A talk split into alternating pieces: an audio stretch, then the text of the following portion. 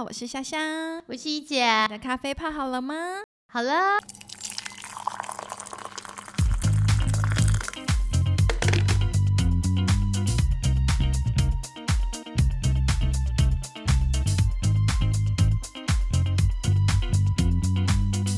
太好了，欢迎回来 YC FinTech 一姐虾妹谈科技哦。今天早上还是要一边喝咖啡一边听我们聊科技。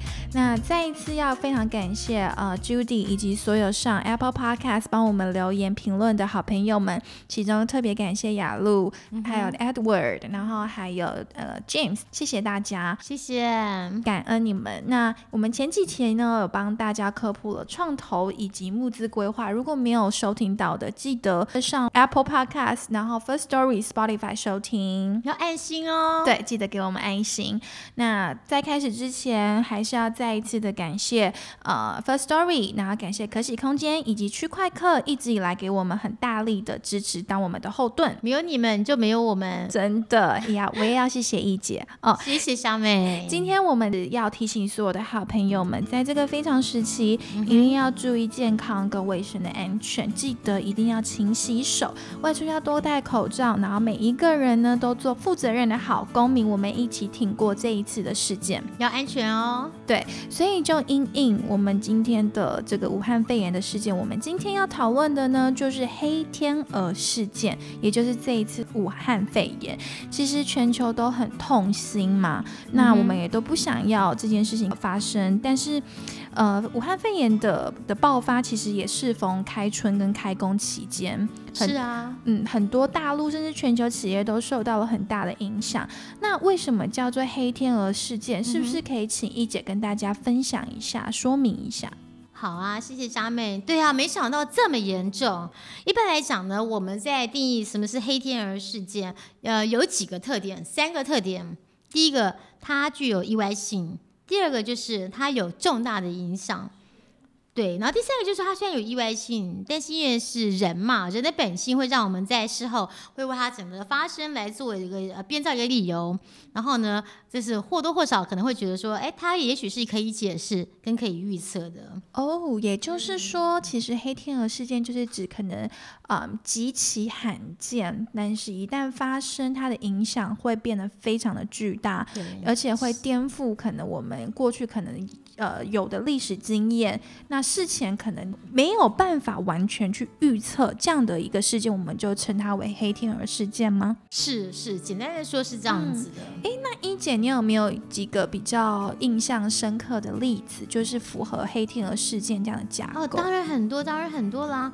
呃，当然我我想等一下，因为毕竟是那个虾妹嘛，在区块客，然后我以姐姐这边的经验，像九一一好了哦，是九一。事件是在发生在两千年的时候，嗯，然后呢，大家没想到，居然有一架飞机会飞进了这个这个双子星大厦的其中一栋，在当时候，现在也是了，美国是世界强国，是，居然有人敢挑战它。当然，这之后呢，大家对整个，我觉得整个很多世界，我很多经济，我都全部改观了。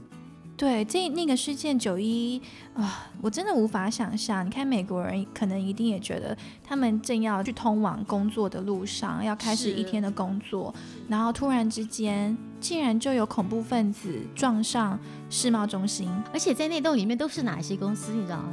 那些 investment bank，我也不想，我想 Goldman Sachs 吧，JP Morgan 等等的这样。我还记得我我老公的朋友，他们都在纽约上班。记得当时候大家不敢置信，怎么会有飞机飞进去？但更别说后面的动作，整个地铁瘫痪，大家吓死了那样子。嗯，包含后面的经济损失等等，也都造成很大的影响。当然人员的伤亡，这当然更是非常的令人呃，这个是感到伤痛那样。嗯哼哼。那我想请教一姐，因为在去夸克的关系，我记得好像印象最深刻是去年十月的时候，比特币呢当日涨幅高达百分之四十二。这个是历史上排名第四的单日涨幅，就是最高四十二耶，四十二趴。那以这种涨幅，因为我们其实没有办法先预测这种涨幅，它算不算是黑天鹅事件呢？简单的来讲，看它影响的范围有多大。当然，对一些主要是以这个呃这个比特币的持有者，或者是整个这个呃虚拟货币市场来讲啊，当然它可以说是黑天鹅事件，因为它影响重大。然后他是意，大家觉得很意外，不晓得为什么原因。之后当然大家可以找出一些呃结果来。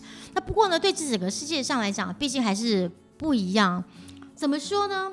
呃，讲我们刚才讲九一一事件，再加个十好了，九二一。九二一现在一九呃二零零九年，当时候台湾的南投这边车龙埔断层发生了这个前所未有的这个大地震。这个之后呢，我记得那时候一姐我在戏谷上班，我还记得当时候我们早上班要开始跟台湾联络的时候，你要知道当时候的台湾科学园区，当时候的台湾对整个戏谷的影响是非常重要的，是根本上就是脐带。脐带跟母体的相连，这样，所以那个那种当时候刚好美国股市正开盘，马上就下跌，超过超过呃超过十 percent 以上这样子。这种这种影响，更别说之后的一些影响。当然，对之后的法规的修订，还有对于供应链生产上面来讲，我们是不是不要把鸡蛋放在同一个篮上？这个影响是非常巨大的。这个跟比特币这个单日嗯这个涨幅四十 percent 那比起来，就哪个比较级别就真的有级别是不太一样的？嗯是。所以这样子，你看这样的黑天鹅事件，呃，不管是对可能单一的市场，它其实影响到整体国家的发展。好了，那投资上面一定会有风险吗？是是啊，这个下面还蛮聪明的，就刚好跟姐姐就想提到的。所以我们刚才讲那么多哦，什么武汉肺炎啦，什么黑天鹅事件，那再从投资的角度来讲，不管是在区块链上面，在比特币上面来讲，有什么不一样呢？其实我们本来之前提，可能姐姐提到过，就是在。呃，投资分析的时候，我们觉得产业市场这不用讲了，竞争力这也不用讲了，核心技术什么的，这个大大家都知道，都背得出来了。有时候能像大家说，以方怎么这个话一直重复？人是最重要的，我们赶快人是最重要。我再强调一次，人是最重要的，讲三次很重要。最后面呢，因为我们在做到最后做分析的时候，有一个叫风险的分析，叫 risk analysis。基 OK，基本上来讲，我们有四大类，一个是系统风险，就是国家风险，就是一个国家你不会去投资一个一天到晚打仗的国家，为什么？太多不可控制的因素。阿富汗对阿富汗，这个很恐怖。你不是说它不行，不去投资型很难控制。第二个就是市场风险，这个市场就像是好，如如果一个市场如果像比特币这样，居然但是涨幅有四十二 percent，这个也是蛮恐怖的一个。然后第三个就是可能就团队啊公司的风险，就这个团队的人，他们是不是过去有没有什么？呃，不可抗拒的因素很难控制，这种人，就因素太多的不可抗、不可控制因素太多，我们也会选择趋于保守，比较避免跟这样的人接触。第四个呢就出场风险，所以这公司到最后不能出场。什么叫不能出场？不能被 IPO 或者不能被诟病？那我觉得这个也是蛮危险的。你总因为创投总是有有 timeline 的限制，所以回到投资上面来讲，我们认为这个 risk analysis 来讲，像这种不可抗力的因素的时候，我们也会把它列入考虑。哦，讲到这个，我又想到一个是全球著名的一个事件，是就是美国的刺激房贷。啊，这个这个说的非常好。讲到这个事情，在两千零八年，当初其实其实以房贷大家觉得是不可预测性，是一个黑天鹅事件。对，啊，不是吗？是从后面从历史的角度来讲，那你从马后炮的角度来讲，哎，好像是。对，但其实，在中在前面几年，大大家其实都已经看得出来这些端倪了。为什么？什么叫次贷危机？就是一个房子，嗯你二胎、三胎，没错，然后呢，连二胎、三胎之后的一些呃涨跌的指数，我们都拿去作为一个商品来买卖。等于说，你的这个 suppose 你的钱财、你的印印钞票是来做一个呃货物买卖之间的一个工具，可你现在好像是已经盛过度的过度的使用，所以这个东西其实大家已经大家已经看得出来一些呃膨胀、过度膨胀的因素，但是没有人要去吹第一个哨子，就像这次武汉肺炎的李医师，所以当当要做这种第一个人要有很大的勇气，在一片荣景的时候，你要说请注意，请小心，这是很难，这个需要非常大的勇气。是。原来如此，那我嗯哼恰恰大概了解黑天鹅事件。那我们回归今天我们讲的武汉肺炎嘛，现在其实大家都非常的难过，因为它影响了几乎不只是中国，基本上全球经济面都大幅的影响。举个例子来说，就是我前几天其实在网络上面有看到一个在中国的一个西贝集团，它大概是一九八八年五月在内蒙古成立，是目前嗯很大的一个这样的一个大饭店啊、餐厅，还有好几百间就是店面，甚至它有一个职业学校这样的餐饮连锁企业。他说哈，如果没有疫情的话，嗯春节前后它的营收应该可以到七或八亿，现在突然间变成零，那更不用提我们其他的中小企业好了，对于现金流的部分，是好好可怕耶！要怎么样去维持现金流？你看，他可能远远他们的薪水都要照发哦，一个月基本上大概一点五个亿左右。那其他中小企业要怎么挺过这一段？是不是会有很大一波的失业潮，甚至有很大一波的怎么样倒闭潮呢？这个问题非常的好，你这个问题非常的审慎。不过我说句实在话，这个就是 cycle。嗯，当初黑欧洲在十十几世纪、十六世纪、十四世纪的时候，黑死病，这也是一波人这个、哦是没有人都想要看它发生。那话说回来，这个叫做 cycle，叫景气的循环。那我们认为呢？呃，科技业是科技业，科技业最后是为人所使用。餐饮业、旅馆业、旅游业，只是刚好跟第一线、跟一般的大众息息相关。接，以西贝集团这样的例子来讲，回到我们投资上面来看，这个就是我们上面所谓的一些 risk analysis 里面的一些市场风险。所以我们会会为什么一直我跟大家强调人最重要？嗯，基本上来讲，你是你知道人对了，老板对，政府当然这时候当然有人要伸出援手，但是我也要有一些应应计划。嗯我刚才讲过，你餐厅不能开，因为大家怕感染。那我们是不是就要 develop 出来一个比较弹性的这个 business model？因为市场变了嘛，对不对？那你是不是要外送？对，中央厨房，好外呃快食物快递、冷冻仓储业这种东西就变得是不是？哎，跟下一波其实未来看好，我会看好，哎，你就转型嘛。那话说回来，你都没有钱，那政府当然我觉得这就是这个就是系统上面来讲，这个系统政府的一个角色，你只要硬过来转的好，当没错，未来然后回到正常的时候，也许成。哎，就可以再回归到你的本业，但是可可是在这个时候，刚好是你去转型或是多生一只两只触角的时候，嗯前提是说你是不是有对的人、对的团队来做这样的 decision。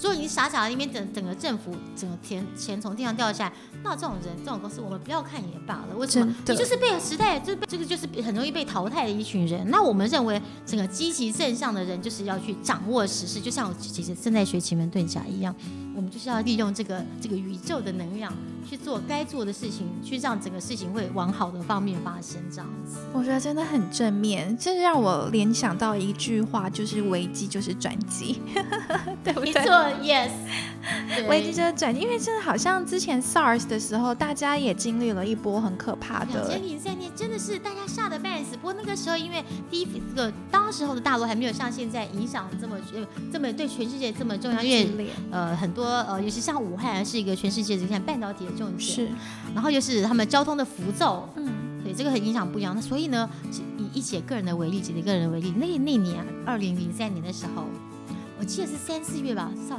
爆发，和平医院一大堆医生这样，非常谢谢他们这医医务人员在第一线，我们要给你们拍拍手，真的是很很很很谢谢你们。不过呢，也是因为这样，我们捡到便宜。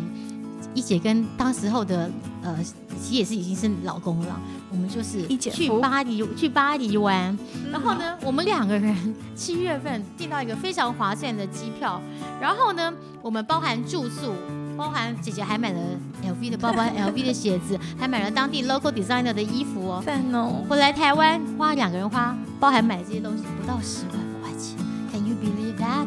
哇哦，呀，然后那年当也不用讲，话，那年当年在年底在元气也订了个特别便宜的这个婚宴场地，在元气的三楼。所以我们认为长的时候，危机就是转机，而且对投资来讲，我们从这么多 cycle 经历来看，越是这样子，越是越是大家越觉得会是紧张危险的时刻，其实越往往越是我们投资出手的好时刻。所以大家活下去，撑下去，明天就是我们。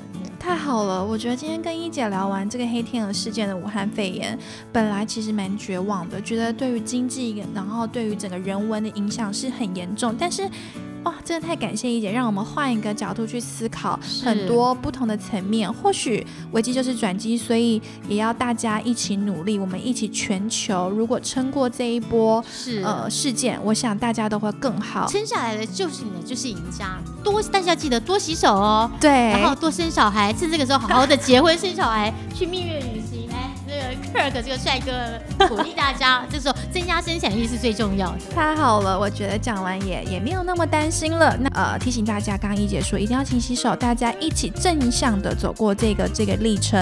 那是再一次的感谢大家今天陪我们一起喝咖啡。下一集呢，我跟一姐还会继续讨论一些像是合约里面不可抗力因素的一些条款，以及跟投资的连接。感谢大家的收听，也感谢 First Story、可喜空间跟区块客对我们的支持。我们下周见，下周见，要爱心哦。爱心。